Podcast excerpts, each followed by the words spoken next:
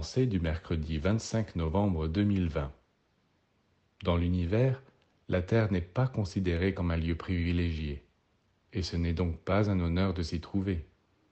La Terre est une maison de correction où les humains sont envoyés pour faire des stages de perfectionnement. Mais il n'en sera pas toujours ainsi, car la terre est aussi un vaste champ que des êtres innombrables labourent et travaillent sous la direction du Seigneur. Pour le moment, ce champ est encore en partie inculte. Il faudra encore des siècles et des millénaires pour le rendre productif.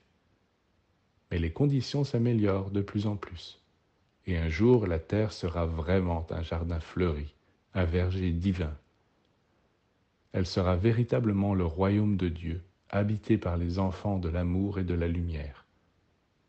Depuis longtemps déjà, des milliards d'êtres travaillent, volontairement engagés dans un travail gigantesque dont très peu peuvent encore se faire une idée.